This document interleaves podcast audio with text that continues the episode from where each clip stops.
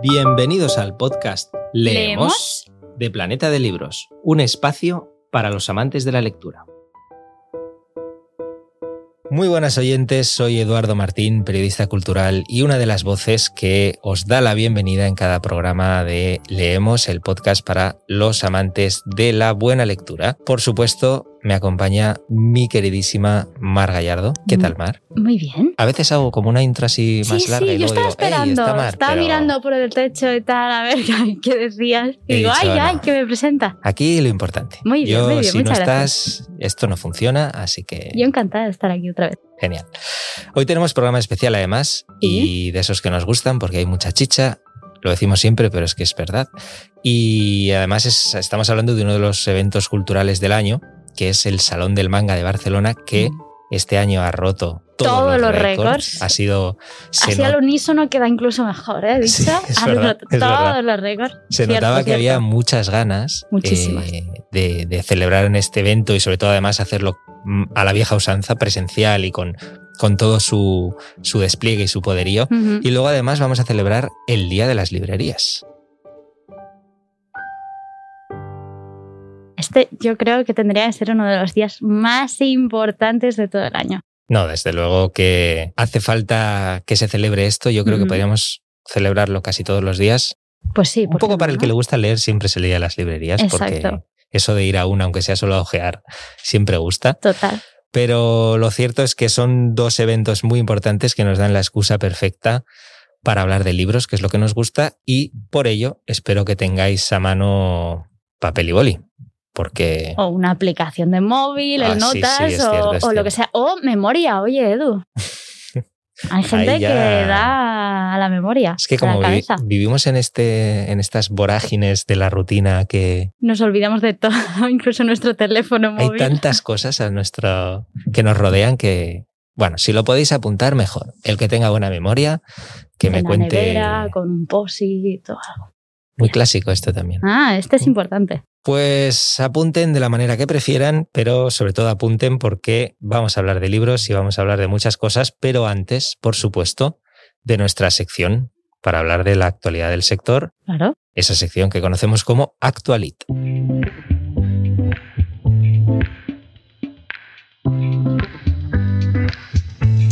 Con esta sintonía arrancamos Actualit, esa sección dedicada a la actualidad literaria. Y si hablamos de actualidad literaria, en esta primera quincena del mes de noviembre hay que hacer parada en Barcelona. ¿Por qué? Porque queremos saber qué tal ha ido el 27 Salón del Manga. ese evento cultural que es ya fijo en la, en la agenda barcelonesa, que además trae a mucha gente a la ciudad, porque realmente es un evento eh, único y por supuesto es una fecha marcada en rojo para todos los fans de, de la cultura japonesa en, en España y en el extranjero, porque eh, habíamos dicho antes que trae gente de España, pero es que es Ujú. uno de los salones más grandes e importantes de Europa. De hecho, es que si no habéis ido nunca, os animo a cualquier otra edición poder venir aquí y poder disfrutar de ese ambiente que yo no sé, Edu, tú cómo lo vives, pero es esa gente, el, el típico cosplay que Sí, se dice, sí. ¿no? Toda la gente disfrazada de sus personajes manga favoritos, paseando arriba y abajo de una tienda a la otra. eh, toda la gente, bueno, todos los invitados, los autores, mangakas y todos que están allí presentando sus novedades. Bueno, la presentación de novedades de Planeta Comic, que siempre es un espectáculo brutal. absoluto. Todo el mundo chillando Y con todas las novedades, novedades. este Es- año. ¿eh? atención, atención. Pero quiero decir que es, es, eh, es un todo, ¿no? ¿no? No es solo una cosa, no es solo presentación de libros, no es solo el cosplay, es, es todo. Es al final eh, dar rienda suelta a una Exacto. afición y mimetizarse Ujú. con ella, que, que eso siempre es un, es un disfrute. Y además, como decías, Mara, hay, hay de todo. Tenemos incluso presentaciones de gastronomía, con consejos sobre Sí, sí. cocina japonesa en este caso. Obviamente presentaciones de libros, las amadas firmas para poder conocer a los autores y verlos, que eso, Eso, también cuando no... te dibujan ahí en directo, Edu. Es que encima, claro, Claro, que estamos hablando de manga y la firma va con un extra normalmente. O sea que, que es desde luego un- uno de los eventos, una agenda cultural súper completa en la que efectivamente pues nos, nos, nos acercamos más que nunca a, a la cultura popular japonesa. Y por ello, haciendo un poco recopilatorio de todo esto, creo que tienes unos datos para contarnos. Habíamos hablado antes de récords, cómo ha ido la, la edición de este año. Exactamente, yo me lo has apuntado, Edu porque la memoria... ¿Papel y boli o...? Papel y boli, Ah, papel y boli. Old school, old school. He estado tentada a los posits y tal, pero bueno, me, me lo llevo aquí bastante ordenadito, yo creo. Eh, a ver, es que después del 2020, en realidad en el que el salón fue virtual, recordemos, porque no podía ser presencial, los seguidores del manga y el anime, o sea, es que han superado, han ido más allá, han superado cualquier expectativa. Yo de hecho creo que el día que se pusieron las entradas a la venta, me acuerdo, fue una tarde. Fue algo espectacular, toda la gente allí metida, el F5 El típico. F5 desgastado. Pues ese día petó. Yo creo que a mucha gente se le estropeó ese botón del teclado. Y según los datos, porque no es solo que lo diga yo, eh, podemos saber que hemos llegado a tener hasta 15.000 personas entrando a la web a la vez claro, en ese eso- momento que se pusieron a la venta. Eso hizo que, que se agotasen enseguida, en, en unas horas prácticamente. Sí, y- sí. Luego ampliaron con una nueva remesa de tal, pero que también lo mismo, o sea, Sí, se, agotaron. Yo no sé Muy, si, si tú te acuerdas de ese GIF que mucha gente pone normalmente, que es de la película Como Dios, con Jim Carrey Ah, tecleando. Sí, es verdad.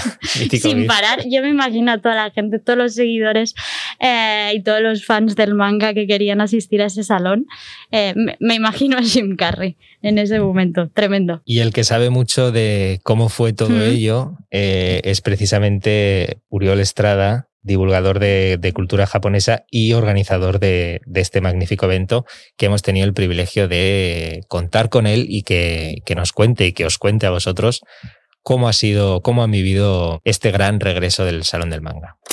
ya se demostró con la venta de entradas masiva ah, que había muchísimas ganas de este evento y a pesar de que ha habido cambios y que hay algunas cosas que no hacen que este manga Barcelona no sea igual que siempre, ah, las ganas que le está poniendo la gente a venir a disfrutar de las charlas, de los conciertos, de, de pasear por ahí, de, de- de hacer cosplay, siguen intactas o incluso diría que todavía hay más ganas, ¿no? Así que por ahora satisfechos mm, y esperemos que siga así el resto de días. Pues efectivamente, el COVID, como no podía ser de otra manera, ha marcado, ha marcado el evento para bien y para mal. En parte porque se han tenido, obviamente, que adaptar y, y tener todas, bueno, y cumplir con todas las medidas eh, que, que conlleva esta situación, pero la prueba es que lo han hecho maravillosamente bien y que había muchas ganas de volver a, a ese evento presencial. Los fans ya lo demostraron con esas 15.000 como Jim Carrey dándole al F5. Te ha gustado ¿eh? la referencia, ahora ya no te la puedes quitar. Me ha gustado. Sí, sí, ahora ya lo tengo en el cerebro. Y, y esa, ese éxito en la venta de entradas eh, es prueba de ello. Pero lo bueno es que tenemos otra voz invitada para que nos cuente desde dentro cómo, cómo ha ido todo ello. Él es Marc Bernabé, traductor especializado en, en manga, divulgador de cultura japonesa y ayudante externo también de, del salón, que nos ha contado lo siguiente. Sí, estamos acostumbrados a que bueno, pues se cursen invitaciones a artistas eh, japoneses y que bueno, algunos aceptan, otros no, y luego pues los tenemos aquí eh, firmando, ha- haciendo actos, encuentros, conferencias, etcétera.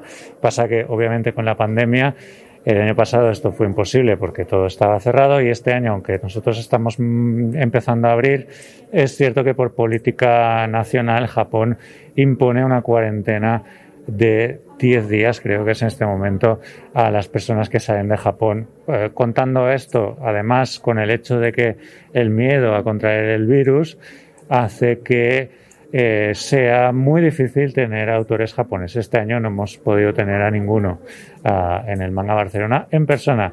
Lo que sí hemos conseguido es tener algunas eh, conferencias y entrevistas online con autores y museos en Japón. Y escucha, Edu, porque si estamos hablando del salón del manga, también tenemos que hablar de algunas de las novedades, yo creo. Correcto. Y a mí me hace especial ilusión comentarte una de ellas. En este caso es una película. Ah, mira. Ah, sí, porque esto no lo hemos dicho antes. También anuncian, hacen proyecciones de. Exacto, una película que todavía no se ha estrenado, que de hecho ya se pasó en el Festival de Sichas. Eh, allí es donde la vi yo. allí es donde la vi yo.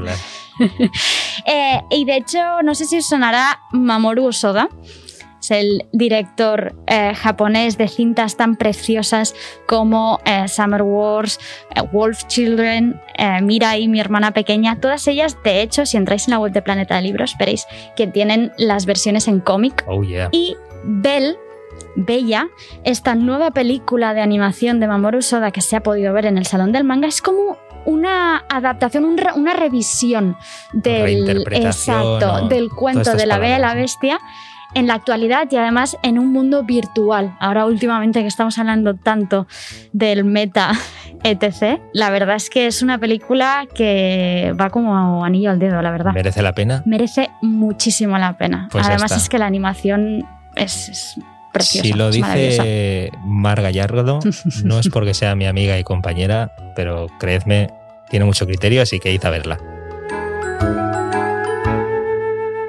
tenemos que irnos también al papel. Exactamente. Que es ese mundillo que también nos gusta, nos gusta mucho y además estamos hablando, yo creo que, la novedad del salón que ha sido... El boom, el fenómeno, el no se me ocurren palabras más en grandes me ha encantado, definirlo. Me ha encantado cómo, cómo se ha trabajado todo, todo este lanzamiento y esta novedad porque a medida que ibas viendo las... Ahora desvelamos cuáles. A medida que ibas viendo toda la información sobre, sobre esta obra, te entraban ganas de ser fan, aunque no lo fueses.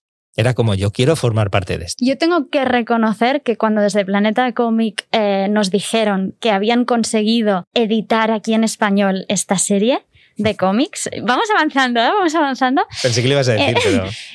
Yo no lo conocía, la verdad. Yo no conocía el anime tampoco.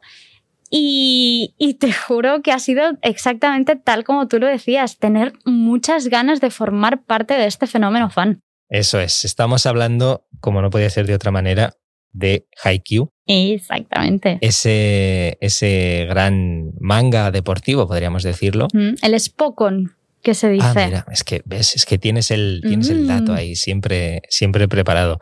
Pero bueno, si no lo habéis seguido eh, o no lo tenéis en mente, en Netflix está la adaptación en anime, que es un auténtico éxito. Yo siempre lo veo ahí en, los destacados, ¿no? Destacados, más vistos, etcétera, etcétera.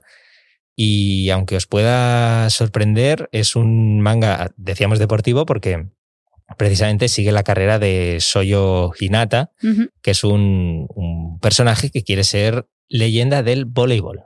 Exacto, es un personaje divertido, es un personaje carismático. Eh, vamos, que os enamoraréis de él, os engancharéis a él y querréis tener todos los libros de la serie, la colección entera, como un buen fan del manga.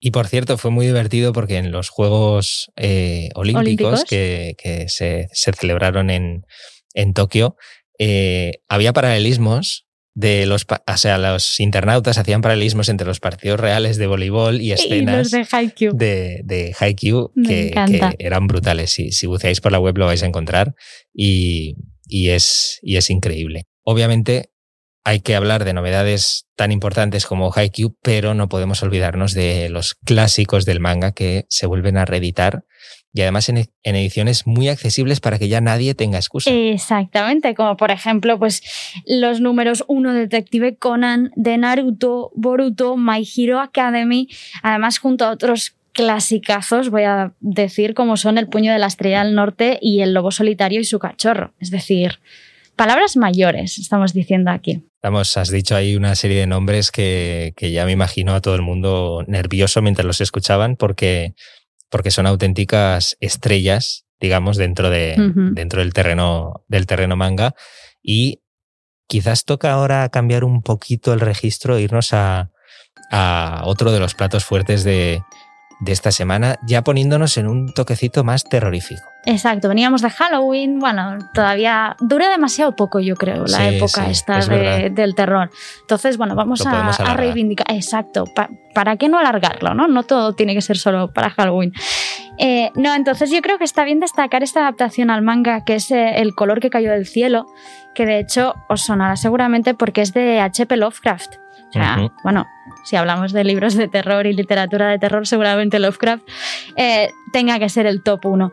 De hecho, como bien hemos dicho que es la adaptación manga, traslada las viñetas de Lovecraft, en este caso un genio como puede ser Gotanabe, que si no le conocéis, id a buscarlo porque él también hizo la adaptación de Las montañas de la locura, otro clásico de Lovecraft. Otro clásico, y, exacto. Y la verdad es que le han quedado unas ediciones espectaculares. Eso es. Y todo ello, todo ello ha ocurrido, todo ello se ha anunciado, ha ocurrido y, decíamos antes de ese ambiente mangaka en, este, en este salón del manga de, Barcelona. Como habéis escuchado, como íbamos diciendo, ha sido, ha sido un evento increíble, repleto de novedades y eh, también se ha podido celebrar, entre otras cosas, gracias a, la responsabilidad precisamente de, los asistentes, que mm. hay que agradecerles también todo, todo su buen hacer. Y esto nos lo explicaba también Marc Bernabe. Lo que quiero destacar es que la gente eh, se está comportando de forma súper cívica, eh, evitan aglomeraciones, cuando hay que hacer cola se hace cola y se respetan todas las normas escrupulosamente. Y esto dice mucho del público del manga y quiero felicitar a todos los amantes del manga porque una vez más hemos demostrado que estamos a la altura. Oye, Edu, yo creo que hemos hecho un buen repaso de todo lo que es el Salón del Manga y ¿te parece que nos vamos ya rápidamente a la celebración de este mes? Vamos de celebración en celebración. Mm. Me parece maravilloso. Y ya está, eso es lo que marca que estamos hablando de el Día de las Librerías. Celebración del lujo. De hecho, que además eh, se va a consolidar, yo creo, como uno de los días más bonitos del año porque venía fluctuando a lo largo de esta semana, un poco entre el 10 y el 15 de noviembre, pero de hecho ya nos ha confirmado CEGAL, que es la Confederación Española de Gremios y Asociaciones de Libreros, que la fecha 11 de noviembre va a ser a partir de ahora una fecha fija para el Día de las Librerías. Pues es eh, un día perfecto para, para ir con, el, con un croquis, con un plan, con una agenda de, la mano y no perdernos todos esos eventos que se van a celebrar alrededor de, este Día de las Librerías. Exacto, así que si queréis podéis entrar en la web de día de las librerías.es para ver un poco todo el calendario de actividades, recomendaciones que tienen para hacer para este día. Y además vamos a preguntarle a Álvaro Manso, que es portavoz de Cegal, que nos cuente un poquito más sobre el día. El Día de las Librerías celebra el espacio de la librería como lugar de encuentro de toda la comunidad lectora. En este día se celebra una forma de hacer, la de los libreros, y su manera de comunicarse con los lectores de una manera profesional y de una manera atenta. Celebramos la librería como espacio cultural que da sentido a toda la cadena del libro. Este año celebramos en especial que se ha fijado una fecha definitiva para celebrar el día, que es el 11 de noviembre. Conmemoramos un año desde la puesta en marcha de todos tus libros, que se ha convertido en la plataforma de referencia para los amantes del libro. Por primera vez y por acuerdo de toda la cadena del libro, eh, se va a hacer un 10% unido a las múltiples actividades que se harán en todas las librerías. Pues efectivamente, como bien decía Álvaro Manso, el, Día de las Librerías eh, este 2021 acontece en un momento en el que digamos que se está comprobando cómo se han reforzado los vínculos entre, entre lectores y, librerías. Al final eh, hubo muy buena respuesta después de la, de la pandemia con, y la crisis sanitaria con cómo los lectores respondieron para, para apoyar a sus, a sus librerías de favoritas, digamos, de cabecera, exacto, no me salía. y ha habido también, se ha unido, por ejemplo, pues mayor conciencia de barrio, eh, esa librería cercana por donde pasabas delante y, Que vías con la persiana cerrada y tenías tantas ganas de que volvieras a subir esa, esa persiana. Recuerdo, recuerdo además el día que ya se podía ir, que realmente eran ganas físicas de, de poder revivir algo que antes era como un mero bueno, no sé, algo como muy cotidiano, muy normal. Muy habitual, sí, quedábamos por sentado, ¿no? Y que luego los, lo disfrutamos más y los lectores de, de todo el país, la verdad es que, es que se volcaron. De hecho, eso es una de las cosas que hice cuando el año pasado, cuando entonces todo volvió un poquito más a la normalidad y ahora me gusta hacerlo en casi cada ciudad donde voy, es hacer como una ruta de librerías. Ah, mira. Eh, entonces me, me hago como todo un mapa me pongo, bueno, busco a ver un poco todo el listado de esas librerías que están en esa ciudad, eh, algunas más destacadas, alguna por tener libros de ciencia ficción, una por tener libros de temática LGTBI, la otra eh, literatura infantil y juvenil. ¿no? O librerías independientes, algunas nuevas que han aparecido, ¿no? Que también eh, eso es algo muy encomiable, ¿no? Que durante estos últimos dos años la verdad es que han abierto muchas librerías nuevas. Sí, de hecho, esto me recuerda eh, a un reportaje que salió hace poco en, La Vanguardia, que se titulaba precisamente El, boom, de las librerías, y hablaba de, eso, ¿no? De que en los últimos meses solo en Cataluña se, han abierto una veintena, y, lo bueno, además, es que es una tendencia que se está viendo en, el resto del, país, o sea que realmente... Eh, bueno, estamos viendo una respuesta por parte de los lectores y, hay muchos libreros que se están lanzando a, este bonito negocio que, tanto nos, que tanto agradece, que tanto hay que agradecerle y que tanto nos gusta. Así que vamos, yo creo, a celebrar por todo lo alto este día en las librerías, agradecer todo el esfuerzo, todo el trabajo que hacen día a día libreros, libreras, en grandes recomendadores de nuestras lecturas favoritas. Eh, que están detrás de esos sitios que hemos llegado a sentir como nuestra casa en, muchos, en muchas ocasiones.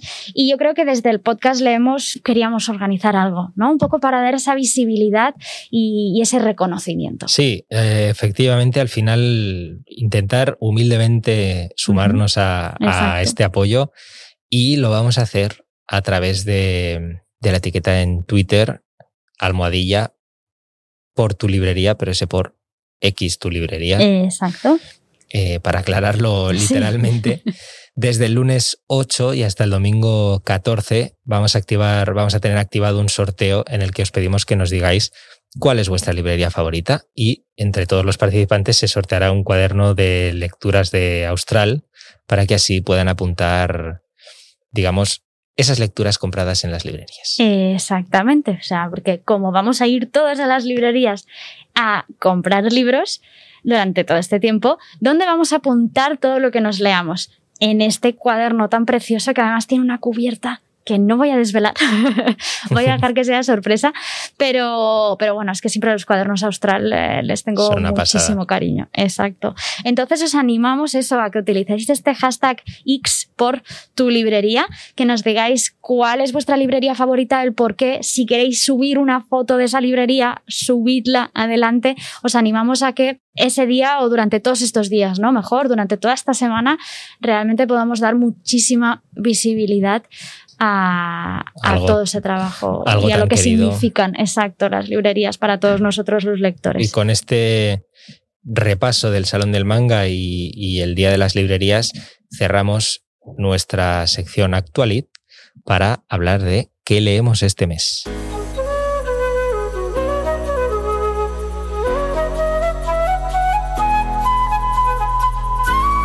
Y esta es la sintonía que marca el arranque del repaso a las últimas novedades del mes, que como siempre venimos cargaditos. Cargaditos, cargaditos. Y lo primero es Santi Balmes. Si yo te digo Santi Balmes, dices libro, libro, perdón.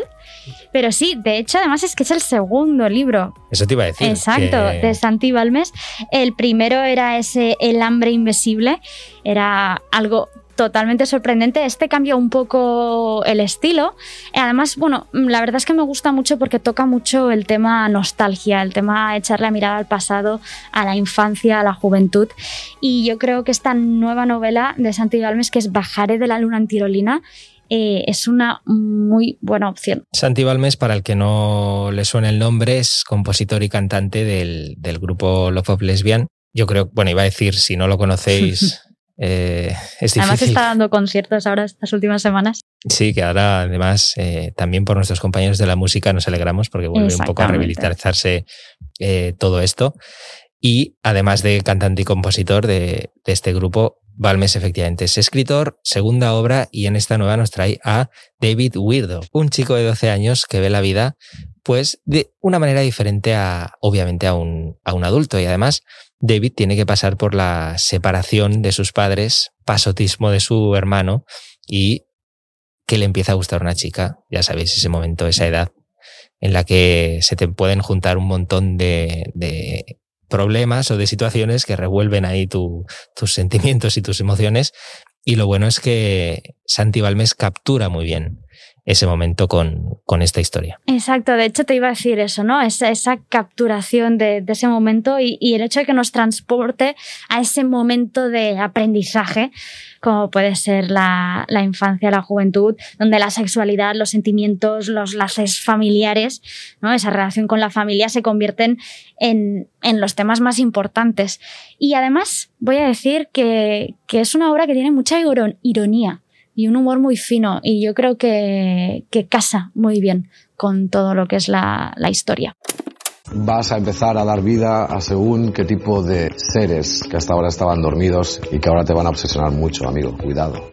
Y tras la obra y, estos, eh, y estas palabras de Santi Balmes que tanto agradecemos, vamos por otro, con otra novedad muy esperada, además, que eh, es El bicho que se devora a sí mismo de Ignatius Farray. Sobran las presentaciones, uno Sobran. de los humoristas más estrambóticos de, del país. Yo creo que es imposible no conocer a Ignatius. Sí, sí. Pero, Pero bueno, vamos a presentarlo por si acaso, por si acaso, porque siempre está bien descubrir a Ignatius por primera vez. Efectivamente, y es que además tenemos a un Ignatius en, en su faceta más literaria, porque uh -huh. esta es su segunda obra. Sí. La primera fue fue todo un éxito y con el bicho con el bicho que se devora a sí mismo colabora con la dibujante de El jueves Aroa, que, bueno, yo creo que hacen el tándem perfecto para completar esa, esa historia con, con unos dibujos que, sin ellos esta, esta, obra no sería lo mismo. Exacto, sí, para que os hagáis una idea un poco, no es que todo sea dibujo o todo sea texto, sino que eh, tenemos a Ignatius que va escribiendo y va narrando todo, todas, bueno, todas sus historias, todas sus aventuras, ya veréis que al inicio parte de la base de que sin querer eh, Ignatius mata a Pablo Motos y en lugar de enviarle a la cárcel lo que hacen es condenarlo a acudir a una serie de sesiones de terapia obligatorias. Entonces, bueno, él va avanzando en toda esta explicación, eh, estas historias y por en medio nos vamos encontrando eh, pequeños momentos que en lugar de estar escritos eh, están dibujados, ¿no? Como, ese inicio, de hecho, ese inicio ya es de entrada todo, todo con viñetas. Pues muy bien resumido, Mar. Eh, un libro que os va a encantar. Si tenéis oportunidad, ojeadlo, cogedlo en una librería, mirad esas viñetas, esas historias y, y os vais a sentir atrapados, ya no solo por el magnetismo de, de Ignatius, que ya per se tiene, Exacto. sino porque lo, ha, lo transmite muy bien a través de, de este El bicho que se devora Así a sí mismo. Es. Y avanzo, perdón, Cuidado. que a todos aquellos que compréis este libro, El bicho que se devora a sí mismo, veréis que dentro hay un número, un número único y específico para cada una de las ediciones de, de este libro, de las impresiones de este libro, y es para un gordo de Navidad. Ojo. Pero, o sea, no el gordo de Navidad que vemos el día 22 de diciembre, sino eh, uno muy especial.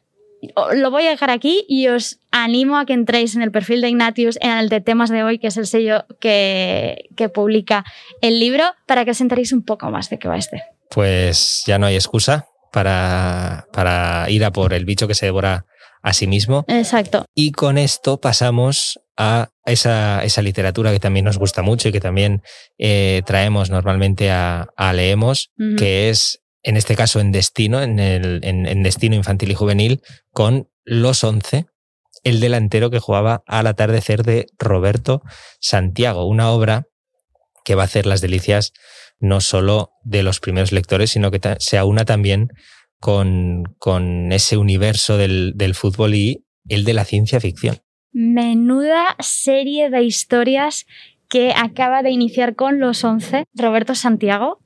De verdad, Los Once, este primer título que tú comentabas, es el primero solo de una serie eh, con todos estos personajes que además eh, vamos a tener pronto una nueva serie de Roberto Santiago que es Las Princesas Rebeldes, que, bueno, todo un universo yo creo que nos espera de literatura infantil que nos va a entusiasmar a todos y que, como decías tú, que hará, vamos, las delicias de todos los peques de la casa a los pequeños lectores. De verdad, es de esas que contagian el amor por la lectura. Que qué mejor que eso, ¿no? Y para seguir contagiándonos, vamos con vamos a cerrar el programa eh, este programa tan especial con otro de los platos fuertes del mes, que ha sido el Premio Minotauro. Hombre. Otra novela que, por cierto, si habéis pasado por el Salón del Manga, en el stand de, eh, que tenía Minotauro, era una de las más destacadas y con razón. Estamos hablando de Más fría que la guerra, de Fabián Plaza Miranda. Es un libro que nos propone sumergirnos en, una historia donde los viajes interdimensionales y las criaturas fantásticas están a la orden del día. De hecho, además es que Fabián eh, fue finalista ya del Premio Minotauro en 2010. Es verdad. exactamente. Y hoy finalmente eh, consigue alzarse y muy merecidamente con, con este premio gracias a una historia de ciencia ficción y seres sobrenaturales súper interesante que además, bueno, como siempre, ¿no? En la ciencia ficción parece que todo sea inventado, imaginario, pero siempre hay unos lazos muy fuertes con la realidad y con, el día a día que, bueno, de hecho es de, las cosas que más me gusta ¿no? de este género literario. Eso es. Ahí tenemos a, esos monstruosos seres conocidos como los malos viajes que el protagonista Arturo Crespo, oficial de inteligencia del CSIC, tendrá que hacer frente en esta historia. Premio Minotauro 2021. Y de esta manera tan con un premio, interdimensional y con un premio, ¿eh? terminamos este programa lleno de, celebraciones en el que sobre todo queríamos eso, sumarnos un poco a, la alegría que ha sido poder celebrar un gran evento como el Salón del Manga por fin de manera presencial otra vez y con un día de las librerías prometedor que sobre todo va a responder a esas ganas que había y cómo han respondido a la crisis sanitaria abrazando eso que tanto nos gusta que es la lectura. Y antes de que me cierres el micro, Edu, audiolibro, audiolibro. Terminamos con eh, el audiolibro, que es una de las partes que más me gusta de, este programa también, eh, poder empezar a escuchar un libro. Palpar un poco eso de lo que hemos hablado, ¿no? Y ya que estábamos hablando de los 11, este nuevo universo, esta nueva serie creada por Roberto Santiago, ¿te parece que mm, le demos al audiolibro de los 11? Me parece una idea fantástica. Genial, pues adelante y oye, muchas gracias Edu, como siempre. Un placer, como siempre, gracias también por estar ahí al otro lado de los micrófonos. Os leemos y nos escuchamos.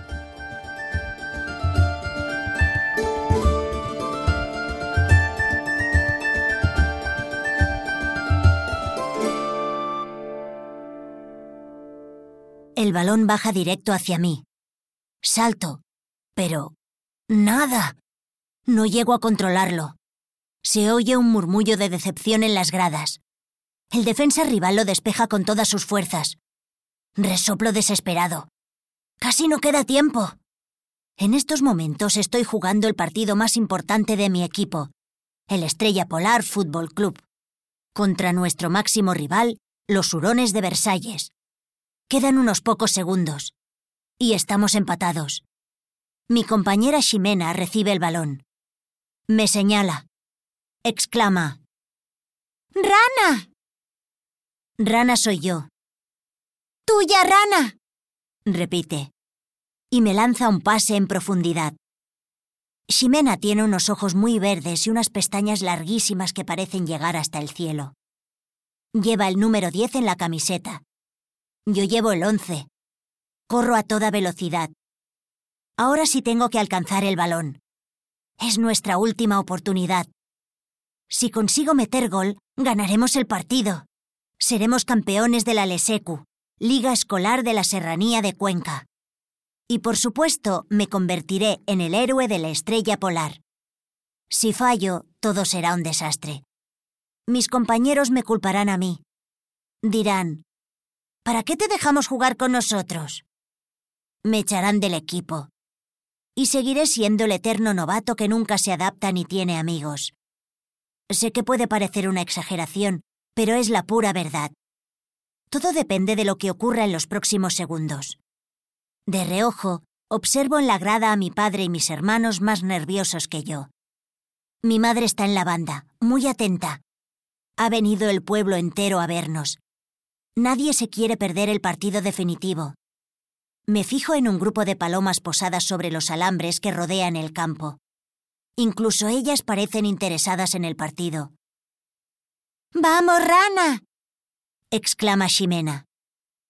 Corro, corro y al fin llego hasta el balón. Lo controlo con el interior del pie. No hay tiempo que perder. Tengo delante de mí al defensa central de los hurones. Y, justo detrás, la lateral me pisa los talones. Empieza una cuenta atrás angustiosa. Diez segundos para el final del partido. Al fondo, el manco, el portero rival, se ajusta la gorra. Lo llaman así porque tuvo un accidente en una visita a la central nuclear que hay a las afueras del pueblo. Perdió la mano. Y le pusieron una de titanio. Como a los androides. Nueve segundos. La lateral es muy rápida y viene embalada. La tengo casi encima. El central también avanza hacia mi posición. Aguanto el balón. Y, en el último instante, me aparto con un movimiento rapidísimo. La lateral pasa a toda velocidad a mi lado y se lleva por delante a su propio compañero. Ocho segundos. Los dos defensas han quedado en el césped hechos un ovillo. Entro por el pico del área. Se pueden oír los gritos en la grada. ¡Rana! ¡Rana! ¡Rana! Y en el otro extremo. ¡Manco! ¡Manco! ¡Manco! Siete segundos. Ahí estoy, solo delante del portero. Es una oportunidad clarísima. ¡Tú puedes, rana! exclama mi entrenadora desde el banquillo. Sé que ella confía en mí. Espero no defraudarla. Seis segundos. El manco se queda clavado en la portería. Aguanta sin moverse, con los brazos extendidos, esperando a ver qué hago. Puedo intentar regatearlo, o chutar desde ahí mismo. Pero sea lo que sea, tengo que hacerlo ya. Oigo más gritos de la entrenadora, de mi padre, de mi hermano. No sé qué debo hacer. Es demasiado complicado. Cinco segundos. De nuevo, tengo a los defensas de los hurones pisándome los talones. Uno me golpea por detrás en un tobillo. La otra intenta agarrarme de la camiseta. Me empujan con las manos, me dan patadas, me golpean la espalda.